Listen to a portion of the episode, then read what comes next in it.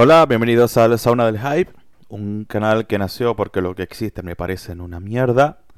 Y no porque sean malos, sino porque nunca hablan de los discos que me gustan.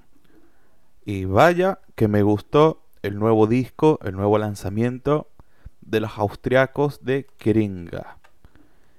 Kringa es una banda que ya tiene en realidad bastante recorrido. Ya habían sacado una buena retaila de demos y algún EP, en donde más o menos daban a entender que su propuesta iba a ir directamente por otro lado. Y es que cuando tú escuchas la música de Kringa te das cuenta de que estos tipos mezclan muchas cosas, pero que a su vez tienen mucha relación con lo que es la tradición de eh, un país como Austria, de un país centroeuropeo, ya vamos a entrar de lleno. Estos, estos tipos, digamos que debutan bueno, con este Total Mental Desecration, que es un EP de presentación, digamos, decente. Y luego, eh, Through the Flesh of the Ethereal Wombs, digamos que ellos ya definitivamente se meten de lleno al asunto. Pero en mi opinión no sería hasta el Feast Upon the Gleam, publicado por Terra Possessions, un sello del cual ya hablamos hace no mucho cuando publicaron aquel eh, Brennene Akesgrode de Askerreg, que, bueno, comentamos en, aquel, en aquella oportunidad que son bandas que supieron revitalizar la escena noruega, hablando de tópicos en teoría poco conocidos por la mayoría, como son sus mitos, como son su, su historia, su historia medieval. De alguna manera, Kringa es un reflejo de esto y vamos a ver por qué. Este Feast the Gleam en el apartado musical es un álbum que de entrada te presentaba a una banda que mezclaba muchísimas cosas y quizás no todas llegaban a buen puerto. O sea, pese a ser un disco, en mi opinión, muy bueno, muy notable, había cosas que yo presentía que podían mejorar. Como la voz, como la conjunción de todos estos elementos e influencias y por eso estoy sumamente contento de que todas mis expectativas se hayan superado o que todo esto se haya materializado en este disco All Still Bonfires Lick My Heart que más o menos yo creo se podría interpretar como el fuego de todos los recién nacidos eh, me, me regocijan o algo así. Y es muy curioso es muy curioso como este grupo dio este paso evolutivo en el momento justo, en mi opinión, dado que pese a estar grabado ya desde hace bastante tiempo, desde abril del año pasado, esta gente como que se da cuenta del potencial que tenían y que no son ningunos mancos, son gente con bastante recorrido en la escena. Y a lo que quiero llegar con la relación que pueden tener Kringa con Terra Tour, en mi opinión, es en cuanto a la filosofía o cuanto al concepto de sus discos y sus conceptos artísticos. Cuando yo escuché este disco, pese a ser una mezcla de black metal más o menos atmosférico, más o menos histriónico y con detalles, ¿por qué no?, de, de folk, pero no del folk saltarín, sino del folk oscuro evocador y con algunos detallitos eh, de post-punk metalizado, sobre todo en el tratamiento del bajo puede ser. Pero cuando yo escuché este disco, a mí la imaginación voló, mi imaginación simplemente voló hacia otras dimensiones y caí en el arte del expresionismo alemán. no voy a hablar en, detalle de esto porque, bueno, yo creo que ya sería divagar muchísimo. Pero con esto yo voy a más o menos justificar algo que no tiene base en nada, es solo una mera suposición mía. ¿Qué es el expresionismo alemán básicamente? Pues fue un movimiento en el cual todos los artistas eh, le pusieron en esta zona del mundo, ¿no? En Alemania y bueno, después se extendió a lo que fue Austria, después, bla, bla, bla. le pusieron más empeño a la estética y a la temática, dado que las películas que se hacían en Alemania eran una mierda en comparación a las que tenían lugar en sus vecinos, en Francia, en Inglaterra, etc. Entonces ellos más o menos querían ponerse a la vanguardia y, llegaron una serie de tipos expresionistas, directores famosísimos ahora como Lubitsch, Lahn, Vine o el mismísimo Murnau. Entonces, según Krakauer, el cine de posguerra, que es el momento en el que este movimiento tiene lugar, el cine de posguerra pareció insistir en acentuar su carácter enigmático, macabro, siniestro, mórbido. Refleja el proceso de repliegue, entre comillas, en la, profundidad del alma, que llevó a cabo la población durante este periodo de incertidumbre.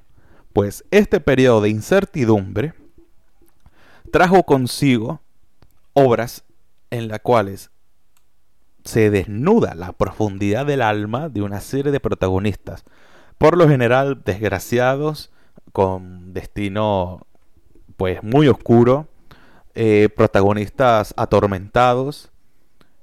Eh, algunos ejemplos notables, bueno, tenemos el, sobre todo Murnau, que le puso mucho, muchísimo cariño a este tratamiento de, imágenes. Cuando yo escucho Kringa, yo veo es, esto, yo veo este tipo de, imágenes, este tipo de eh, representaciones artísticas que traen consigo una profundidad que va muchísimo más allá de lo que yo podría explicar en este momento. Pero que tienen en común el Fausto de Marnao, su eh, en el camino hacia la noche, que trata sobre un médico que se enamora de una bailarina y esto pone, creo que termina con su, la relación con su mujer.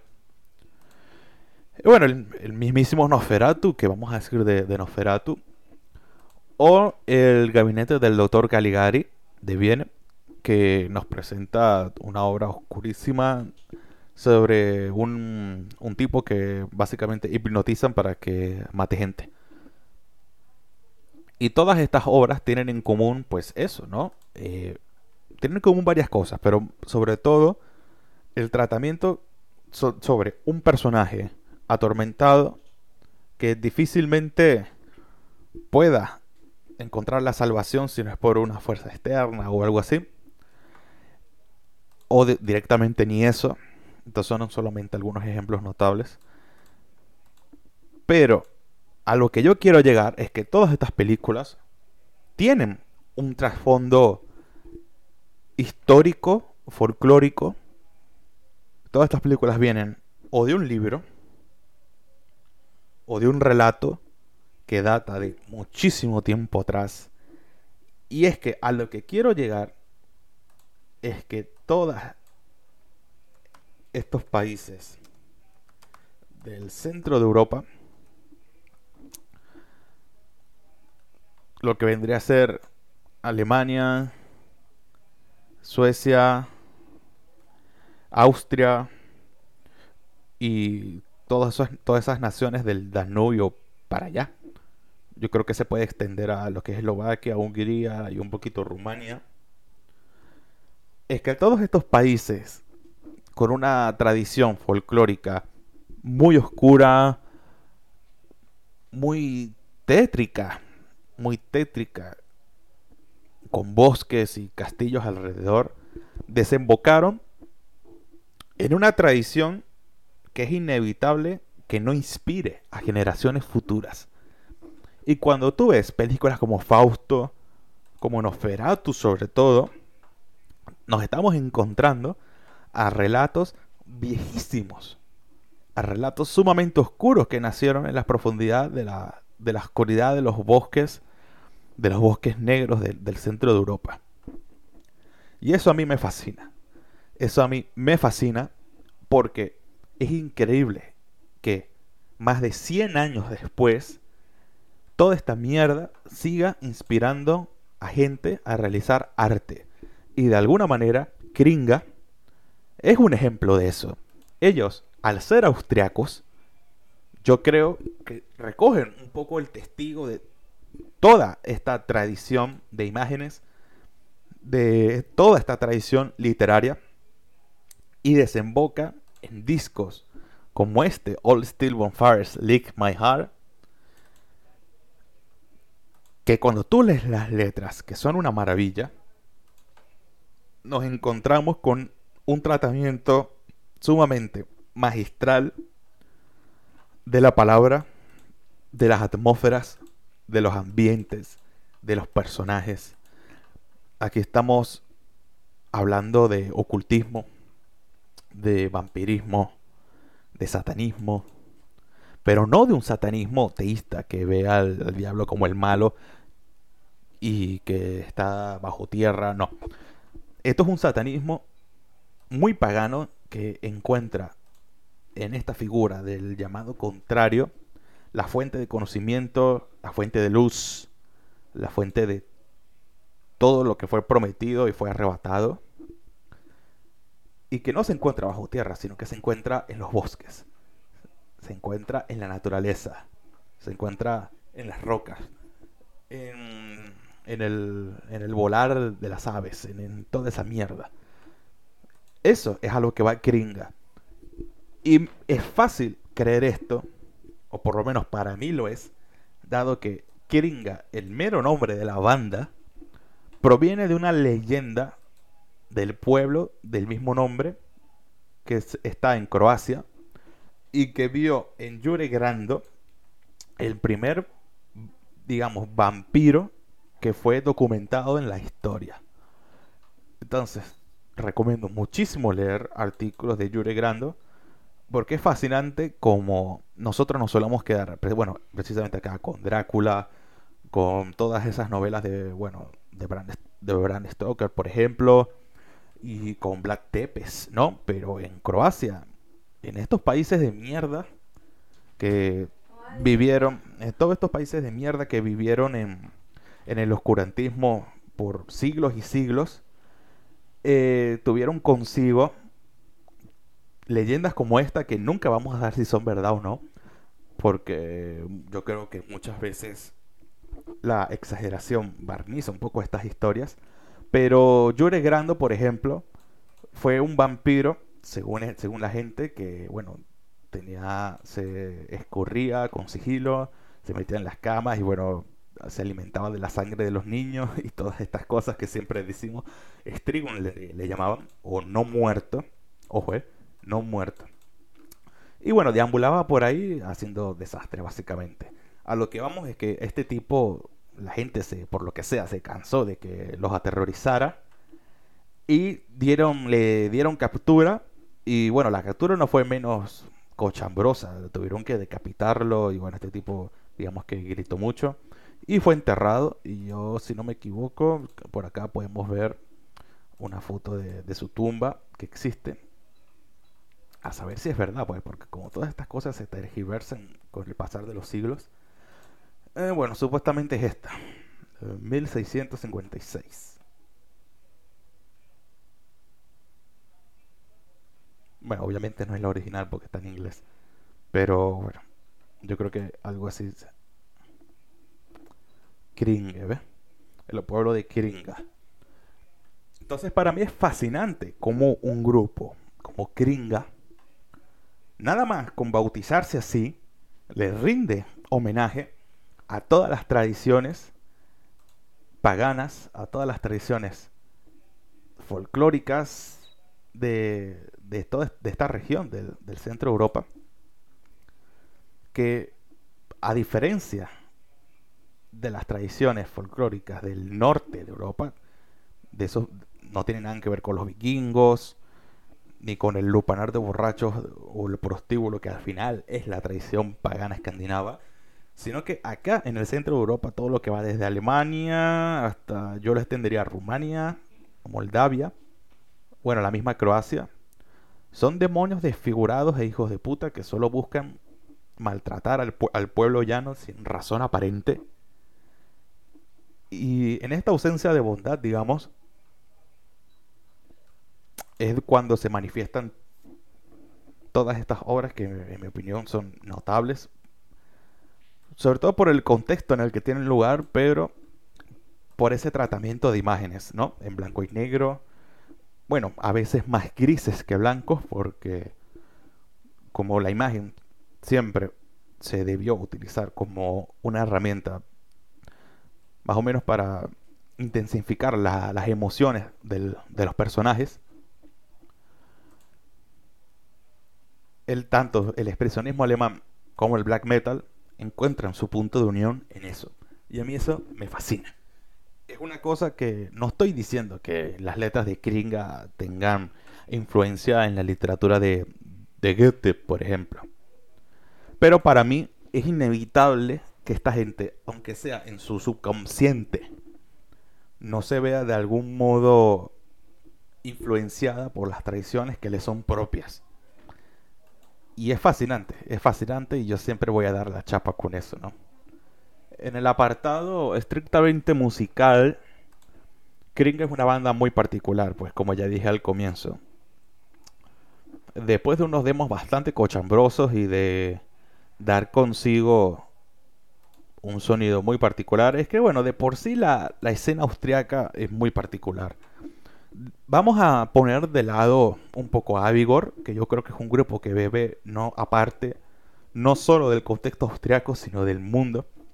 Vamos a poner aparte a Avigor, pero actualmente en Austria, en Países Bajos, bueno, Holanda, como le quieras llamar, y en muchos de estos países digamos, con una tradición metalera, o bueno, metálica bastante, bastante añeja. Hay, ha habido un montón de bandas que por ahí no trascienden como las grandes de los 90. Pero que es una escena tan pequeña, pero tan versátil, con, que yo creo que mantiene la, la esencia de, de, de lo que fue el estilo en sus inicios, ¿no? Entonces, en Austria, bueno, van a faltar muchísimas bandas, pero bueno, nada más para que se hagan una idea, está Al Runa, casi todas son de Viena, ¿no? Al Runa, Wiedergam, algunas un poco más cacharreras, cochambrosas que otras, las cosas como son. Luego hay otras que más o menos buscan proponer algo distinto. Bueno, Beast Balls también es bastante, bastante cochambroso. Pero también mezcla un poco ese black metal cacharrero con el post-punk mm, pasado por, por sombras que es Kring al final. Eh, también tenemos a Parasite Dreams, de nuevo black metal con un poquito de punk. De hecho, sacaron un disco este año con este Too Late. También. Un disco muy irreverente. Em, Lunar Front. Que ya son un poco más encaradores. También tenemos a Gates of Londra.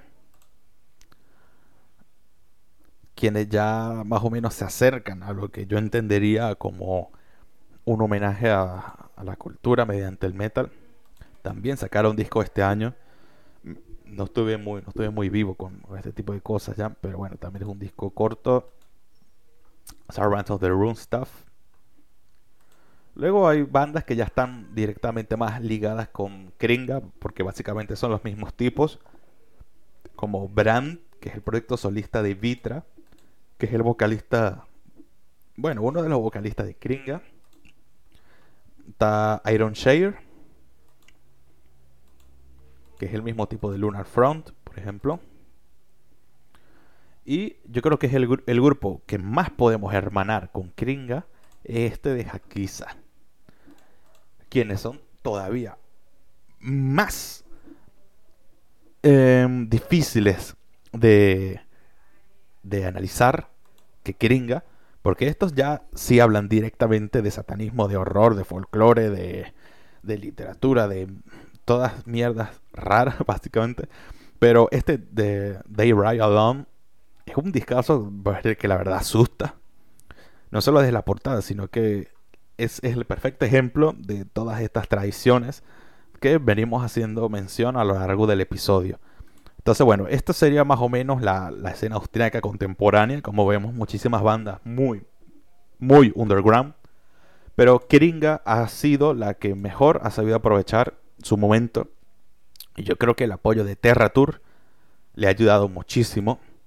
Pero también ellos han sabido aprovechar el momento y han mejorado, pero con creces, todo lo que fue el Feast Upon the Gleam, el disco anterior, y este All Stable Fires, Lick My Heart, es un álbum maravilloso, en mi opinión, es un álbum que posee, fíjese, posee segmentos del black metal típico, con improvisaciones pasadas por alcohol como Urfaust, para que te hagas una idea. Es un álbum realmente histriónico, extraño, de rato psicodélico. Es un discazo, en mi opinión, que se sale de todos los moldes que puedan haber, pero que no inventa nada nuevo, que es lo que a mí siempre me fascina. Yo creo que lo digo en todos los episodios. La capacidad que tienen los músicos de adaptarse y de crear música en base a lo que ellos consideran propio es una de mis obsesiones temáticas para toda la vida. Y ese sería más o menos el análisis musical de All Steel Fires. Es un álbum que se escucha corto, no, no son tantos temas. Y me parece que es un triunfo absoluto de, los austriacos, que se consolidan como puntas de lanza en su país.